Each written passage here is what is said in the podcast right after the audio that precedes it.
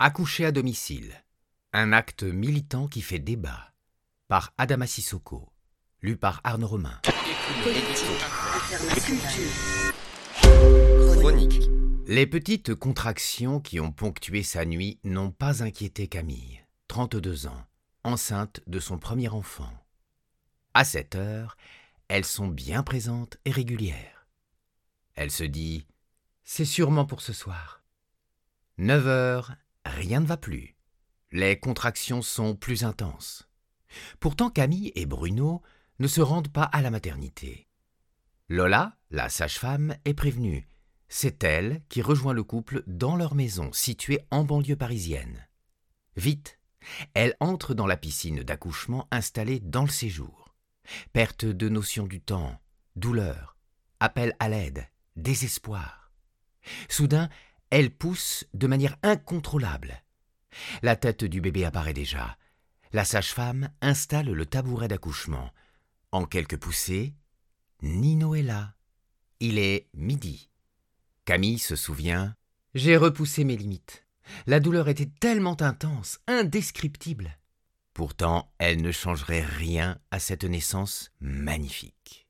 Le meilleur accueil que j'aurais pu offrir à mon fils, en toute intimité, en toute liberté. Je me suis sentie tellement puissante. En France, environ 3000 naissances assistées d'une sage-femme se déroulent à domicile. C'est peu au regard des 800 000 que compte le pays. Les règles, imposées à l'hôpital pendant la crise sanitaire, port du masque, entrée et sortie restreinte, voire absence de l'accompagnant, ont rebuté certaines, provoquant une hausse de la demande. Si l'ouverture de douze maisons de naissance est actée, la France propose en attendant très peu d'alternatives à l'hôpital. Pour moi, celles qui accouchaient chez elle étaient des hippies, se souvient Camille, qui a changé d'avis au fil de sa grossesse. Son dossier est refusé à la maternité des Bluets, à Paris, dans le 12e arrondissement, un établissement de type 1 accueillant les grossesses à bas risque. J'avais une endométriose. On m'a dit que celle-ci pouvait poser problème en cas de césarienne. Je devais aller en maternité de type 2 pour les grossesses nécessitant une surveillance particulière. Je prends donc deux rendez-vous, l'un dans un hôpital public et l'autre dans le privé. Dans le premier, elle constate l'accueil froid, le manque d'écoute, l'attente interminable. Dans le second, le prix élevé, l'évocation d'une césarienne pour un bébé qui risque d'être trop gros, le refus d'un accouchement sans péridurale. Personne ne reparle de son endométriose. Entre-temps, je lis sur le sujet. Je participe à un groupe d'échange entre futures mamans et une doula, une femme qui accompagne une autre femme pendant la grossesse, l'accouchement et la période postnatale, grâce à son expérience et sa formation. Je découvre un autre monde, celui où l'on parle positivement de la naissance.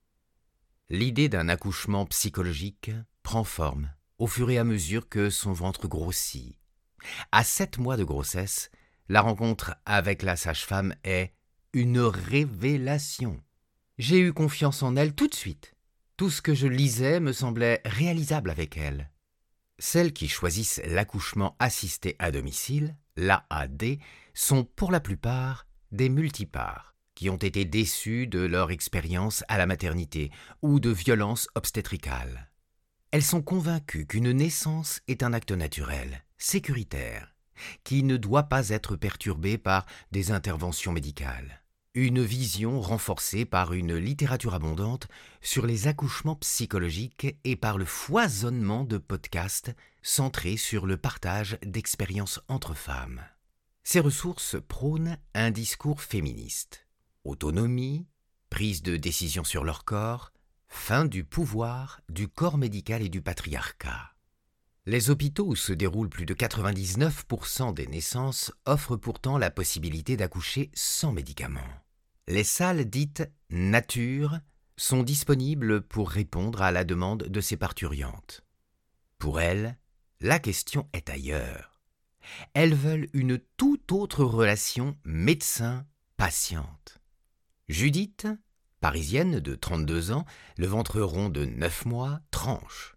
Il est très difficile d'accoucher de manière complètement physiologique à l'hôpital. Son premier accouchement il y a deux ans au Bluet était pourtant rapide et sans péridurale, comme elle le souhaitait. On n'a pas demandé mon consentement pour m'injecter de l'ocytocine de synthèse pour la sortie du placenta, une pratique quasi systématique, instaurée dans les maternités pour prévenir les hémorragies de la délivrance. Je n'ai pas de problème avec ça, si ce n'est que je veux être prévenu avant toute intervention sur mon corps.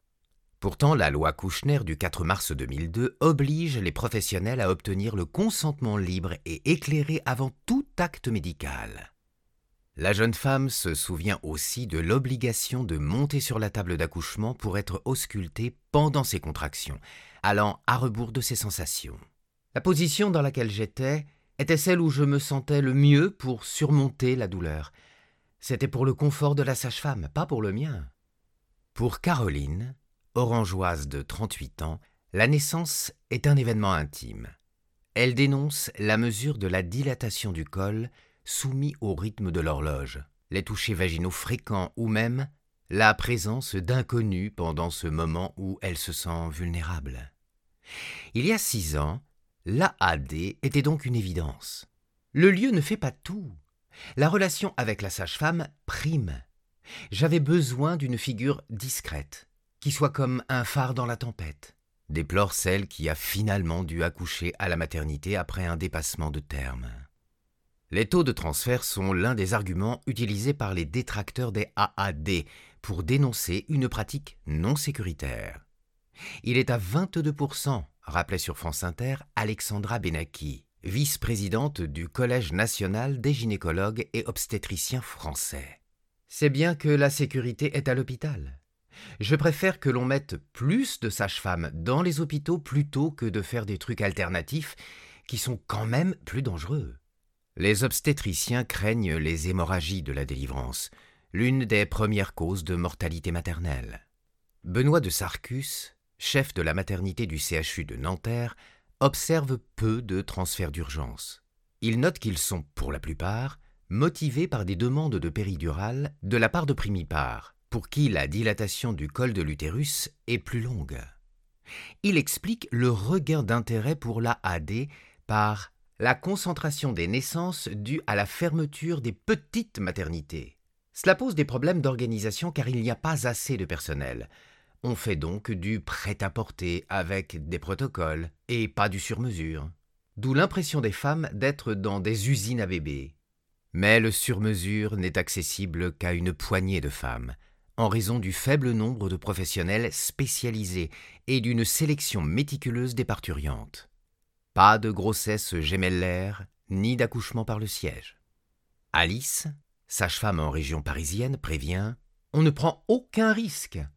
En plus d'une grossesse normale, la femme doit être au clair avec son projet et accepter d'aller en maternité si nécessaire.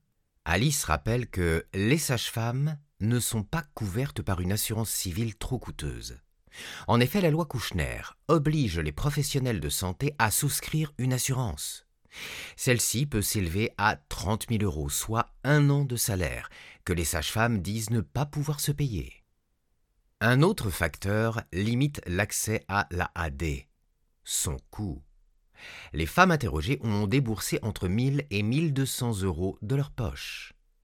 Elles disent C'est un luxe qu'on se paie, on le sait. Nous voulons que les femmes aient le choix. Accoucher à domicile est un acte militant, argue Judith. En 2021, la démédicalisation de l'accouchement peut aussi être une alternative pour mieux vivre cet événement. Alice souligne la particularité de son métier. C'est un vrai engagement, une astreinte qui peut aller jusqu'à cinq semaines durant lesquelles je ne pars pas en vacances. Je n'éteins pas mon téléphone la nuit, je ne sors pas avec mes amis. Il faudrait certes réfléchir à un forfait remboursé par la sécurité sociale qui prend tout cela en compte. Avant de conclure, la première barrière est culturelle. Mediapart.